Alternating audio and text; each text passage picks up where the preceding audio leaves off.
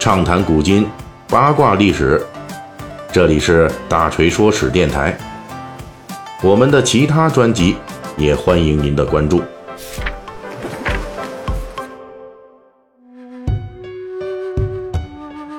我们《水浒》的细节解密啊，呃，目前已经是讲到了这北宋徽宗朝的四大奸臣啊，已经讲到了这个第四个了，就是太监杨戬。那么我们也提到，这杨戬啊，主要是没有撑到宋徽宗末年金兵南侵的时候，他就挂了。那如果说他活到那个时候呢，他也会铁定被列入这宣和六贼的。那么历史上的杨戬都到底做了什么坏事呢？这杨戬做过的比较著名的坏事啊，头一件就是承办了宋徽宗时代的大量工程和活动。如果只是说做这个皇家工头和监工啊，那怎么说能够沦落到这个宋人后来批评杨戬的最大历史罪状之一呢？这是因为杨戬承办的工程啊，都是无限制的纵容和助长宋徽宗各种贪婪奢靡欲望啊，跟这都是有关的。比如宋徽宗呢，曾经大规模的扩建宫殿，这就是著名的严府五位工程。这童贯呢，就带着杨戬啊等等的，就一共是五大太监啊，各自是承包一处。那这五位呢，为了邀宠，每个人都在自己负责的工地里边是玩了命的花钱啊，建设各种奢华昂贵的建筑。而且呢，大家还挺有版权意识啊，因为怕出现雷同，怕人家这个模仿抄袭呀。啊，到时候赢不下来宋徽宗的换心，哎，所以呢，这个五大太监呢，就在这各自的这工地上，可以说是绞尽脑汁，是想方设法的修建一些变态级工程。这亭台楼阁呢，自然是富丽堂皇，草木怪石必须是越多越好啊，根本是不考虑这些东西啊。说你从这个四面八方的运到汴京城，那都要花费多少钱，根本不考虑。此外呢，还会建设各种的人工景点，什么景龙江啊、芙蓉城啊、啊澎湖阁呀、徐江池啊等等吧。这个军事效仿历史名胜啊，又引入各种的珍禽异兽，极尽奢华之能事。从这文献记录来看，当时严府五卫工程的规模是非常浩大的，这劳民伤财指数也是一等一的。这是因为宋代呢没有什么重型的施工器械啊，杨戬等人修造这大量的假山怪石、奇花异木啊，全部都要靠民力运输修造。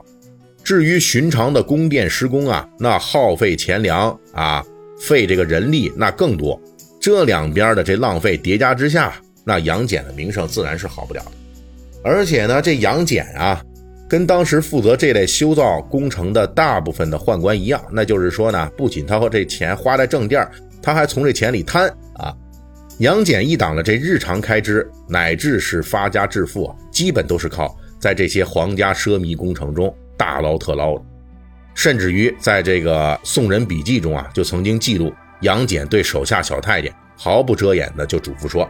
咱们千万不能啊劝谏皇帝停止修造这些皇家工程，因为我们所得到的皇家眷顾啊，以及这些财物，都是从这些修造工程上边捞出来的油水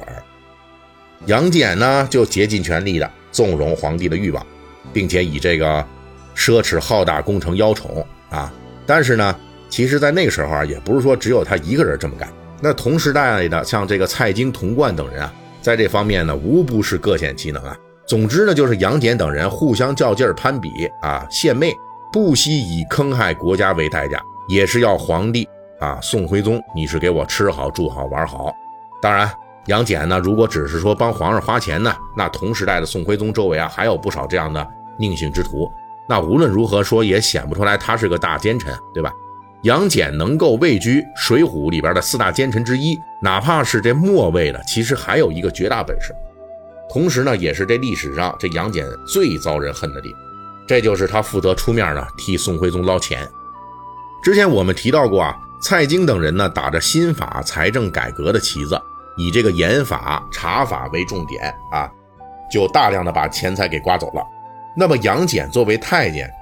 是为皇家利益直接服务的奴才。他如何替主子宋徽宗敛财呢？他就把这个眼光盯在了山川土地之上。这些土地在当时已经基本都属于私人所有了，这怎么能捞油水呢？他有办法，他打出来的旗号是，要把所有无主的荒地都要收回来充当公田。此前呢，北宋朝廷为了鼓励农民开荒种地，曾经规定，在一些荒地较多的地区，农民只要主动肯开垦，那每三亩地呢，只收一亩地的税，目的就是鼓励大家开荒，增加粮食产量。而如今，杨戬就把这眼光啊盯在了这些没有缴税的已开荒的这个荒地上面啊，也就是说呢，现在呢把这些已经开垦出来的土地全算成了荒地，重新纳税，而且实际操作中巧取豪夺的办法那更是花样百出了。只要这土地所有者哈，你拿不出田契来证明，那统统都被没收入公田，而且还把一些经常遭灾的荒地，比如说一些河流改道的河道啊。滩涂啊之类的啊，就租给当地的农民耕种。这个租实际是强迫的呀，因为农民们都知道那些河道滩涂，那风险很大呀。那可能你今年种个地，明年呢就被这个洪水给重新就给占领了。因此呢，谁也不肯种这些土地。那没办法，杨戬呢就只能强迫农民你必须耕种，因为强迫大家耕种之后呢就能收税啊，而且这税收啊一一旦是定下来。那后面呢就永远不更改，也就是这些农民啊，今年被强迫租了这些地，明年即便是这些土地被洪水淹没了啊，这些农民也一样要缴纳今年一模一样的税，哪怕说这些土地以后是永远沉在江河湖底了，你也一样要缴税。所以这杨戬呢，就是靠着这样的杀鸡取卵的做法啊，在不到十年的时间里边，就替宋徽宗掠夺了三万多顷土地。这就是从当地农民和地主那里硬敲出来的一笔横财，因此杨戬呢获得了宋徽宗极大的宠信，视其为能够下金蛋的金鸡。到了宣和三年啊，杨戬病死的时候，宋徽宗是感到极为肉疼啊，追赠他为太师、吴国公。宋徽宗对杨戬的恩荣至此啊，无非就是感念杨戬对民间的这种敲鼓吸髓、穷凶极恶。这样呢，能给自己带来大量额外的经费，对自己的娱乐大业是助力良多。尤其值得注意的是，这历史上的杨戬还干了一件大坏事，并且这件事就事实上成为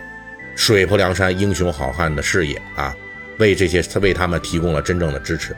那这究竟是怎么回事呢？下一期的这个《水浒细节解密》，我们继续给大家来讲。